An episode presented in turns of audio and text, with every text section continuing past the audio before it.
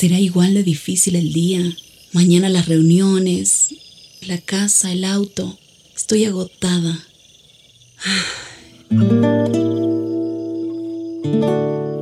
No importa cuántas cosas me hayan angustiado hoy. Me acercaré a Él porque Él tiene descanso para mi alma y mi mente. Cuando mi corazón está tranquilo, puedo escuchar su voz en quietud y confianza. Mi fortaleza está en descansar en Dios. Ven a descansar.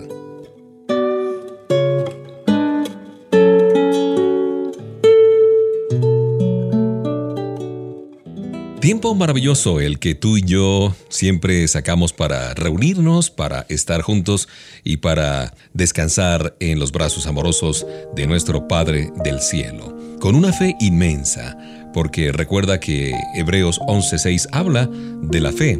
Dice, sin fe es imposible agradar a Dios, porque es necesario que el que a Él se acerca crea que le hay y que es galardonador de los que le buscan. La fe es una llave maravillosa para cada circunstancia que llevamos a Dios en oración.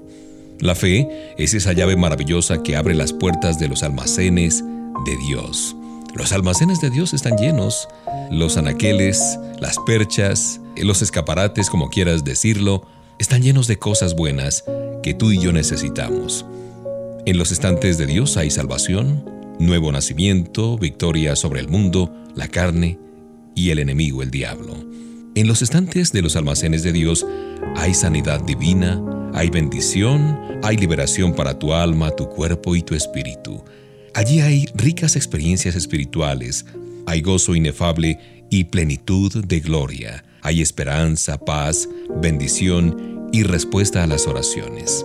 Cada hombre y mujer, también los niños, los ancianos, pueden tener la llave de la fe para abrir la bodega de Dios. Puedes dar sencillamente la vuelta a la cerradura de la oración y abrir de par en par sus puertas, sus portales, esa fe que mueve montañas. La pregunta es, ¿necesitas mover alguna montaña hoy? Acompáñame y veremos que en la palabra de Dios está la respuesta. Un abrazo de Mauricio Patiño Bustos, te recibo musicalmente con esta página escogida para ti. Ven a descansar.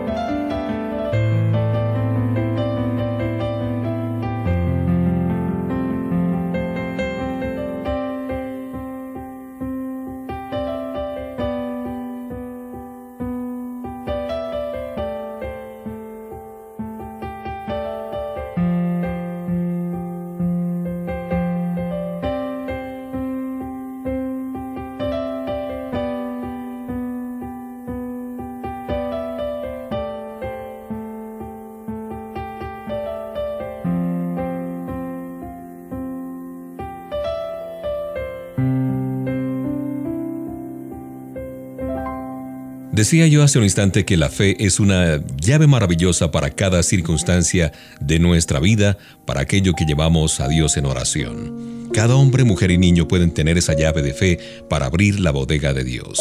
¿Necesitas mover alguna montaña el día de hoy? ¿Tienes alguna montaña de angustia, de desesperación, de descontento, de desaliento? La fe en Cristo, el Hijo de Dios, puede mover esas montañas. La fe en la preciosa sangre de nuestro amado Señor puede limpiar el corazón y hacerlo más blanco que la nieve. Hay una montaña que se llama incredulidad. El Señor puede mover esa montaña. Tú no puedes moverla con el poder eh, de tus razonamientos ni con tu vasta imaginación. Lo que necesitas es una chispita de fe en el corazón y aquella montaña se moverá. El Señor contesta la oración. Usa esta llave maravillosa que ha puesto en tus manos y en tu corazón. Ten fe en Dios. Mira los estantes del almacén de Dios y pide cualquier cantidad de los frutos que ves allí almacenados y que están esperando por ti. Recuerda lo que dice Hebreos 11:6. Sin fe es imposible agradar a Dios, porque es necesario que el que se acerca a Él crea que le hay y que es galardonador de los que le buscan.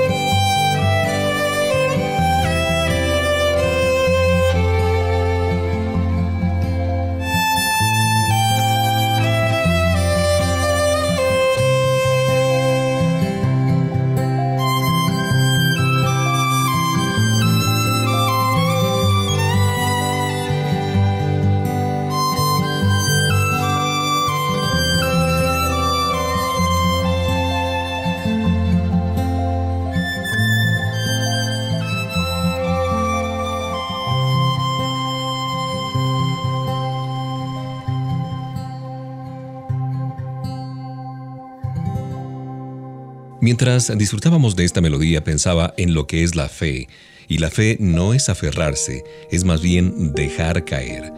En alguna parte yo leí la historia más o menos que decía que un viajero fue asaltado por bandidos en un camino solitario, le quitaron cuanto llevaba y lo condujeron a las profundidades de una selva. Allí en la oscuridad ataron una cuerda a una rama de un gran árbol y le dijeron que estaba colgado sobre un profundo precipicio. En el momento que soltara la cuerda, se destrozaría contra las rocas del fondo y se fueron. El alma del viajero se llenó de terror ante la horrible condenación que le esperaba, así es que se aferró desesperadamente de la punta de esta cuerda, pero cada momento terrible hacía más desesperante su destino. Sus fuerzas comenzaron a fallar rápidamente y al fin ya no pudo sostenerse más. Había llegado su fin. Sus dedos crispados soltaron la cuerda y cayó. ¿Y qué crees que le pasó a este hombre? Cayó 18 centímetros y encontró tierra firme bajo sus pies. Había sido solo una trampa de los ladrones para darse tiempo para poder escapar. Cuando este hombre se dejó caer no fue para morir, sino para recibir la seguridad que había estado esperando durante el tiempo que había pasado ahí aterrorizado aferrado a la cuerda. Aferrarse de esta manera no salva a nadie de la desesperanza. Es solamente una trampa, una triquiñuela de Satanás para que no tengamos seguridad ni paz sobre las promesas del Señor. Mientras le hacemos caso a Satanás, colgamos sobre ese supuesto precipicio del temor y desconfianza. Así es que la invitación es dejarnos caer en las manos de Dios. El plan de Dios es que caigas no en la derrota, sino en sus brazos de pie sobre la roca sólida que es Cristo Jesús. En cuanto te des cuenta de tu incapacidad, de tu falta de fuerza, déjate caer. Caerás sobre los brazos del Señor. El temor se disipará, se acabará la desconfianza y recibirás la bendita seguridad por siempre, porque es Él y no tus fuerzas las que te rescatan y te salvas. Lucas 17:5 dice, Señor, aumentanos la fe.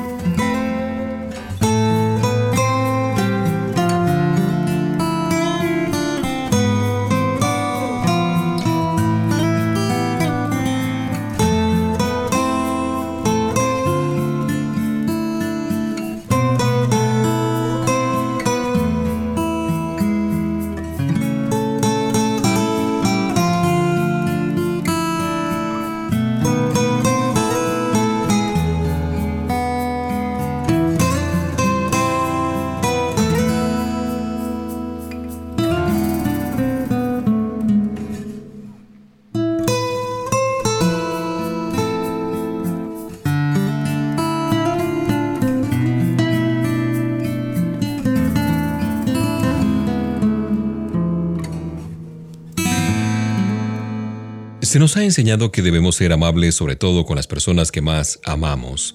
Hay un círculo interior de afecto a cada corazón que tiene derecho a ser eh, amado, a ser aceptado. Aunque debemos ser amables con todos los hombres y mujeres, hay personas a las que debemos tratar con especial ternura. Se dice mucho de la importancia de la fe en el hogar. Un hogar sin fe es terrible y desventurado pero debemos asegurarnos que la fe, la religión de nuestro hogar sea sincera, que sea espíritu y vida y no una mera fórmula religiosa.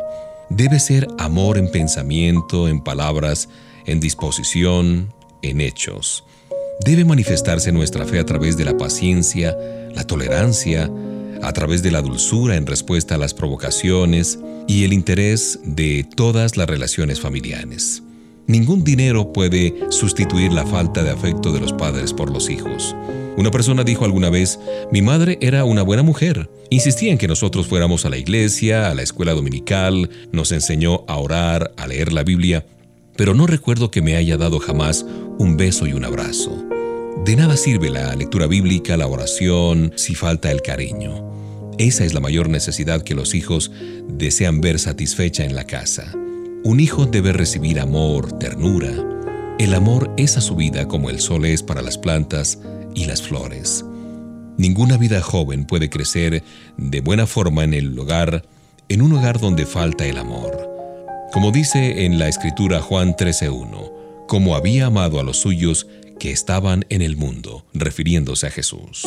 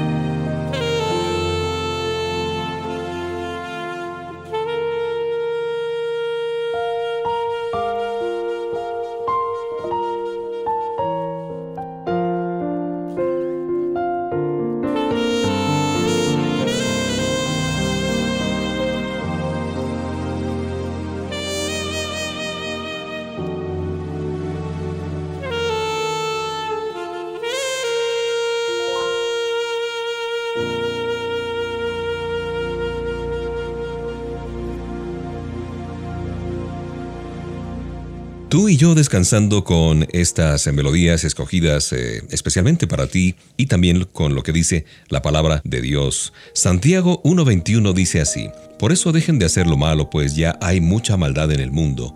Hacer lo malo es como andar vestido con ropa sucia.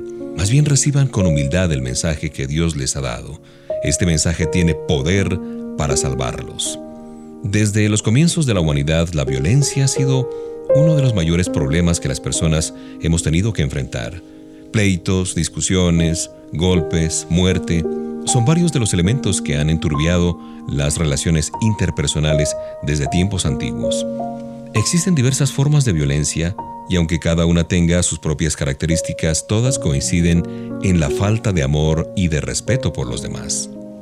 Algunas personas violentan a la gente a través de palabras, las expresiones de menosprecio, insultos, críticas destructivas, chismes, rumores, la discriminación, el desaliento, la crítica, etc.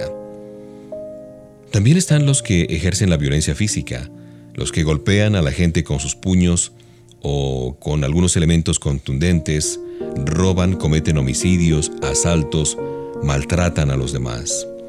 Y hay gente que se comporta en forma violenta al mostrar indiferencia hacia los demás y no darles su ayuda cuando más la necesitan. Una violencia encubierta que tal vez perjudica mucho más que las que he mencionado aquí. Pero cuando una persona comprende el gran amor de Dios por su creación y decide confiar en Jesús como Salvador de su vida, abandona toda actividad violenta y se transforma en una persona nueva, en una persona que lleva paz y esperanza a todo lugar. ¿Permitimos que Jesús dirija nuestros pensamientos, nuestros sentimientos, nuestros sentimientos y actitudes? Busquémoslo en este día y permitamos que Él esté al mando de nuestra vida. La paz y el amor serán los distintivos de nuestro carácter. No recurramos a la violencia. Al contrario, elijamos la paz y la comprensión como maneras de relacionarnos efectivamente con los demás.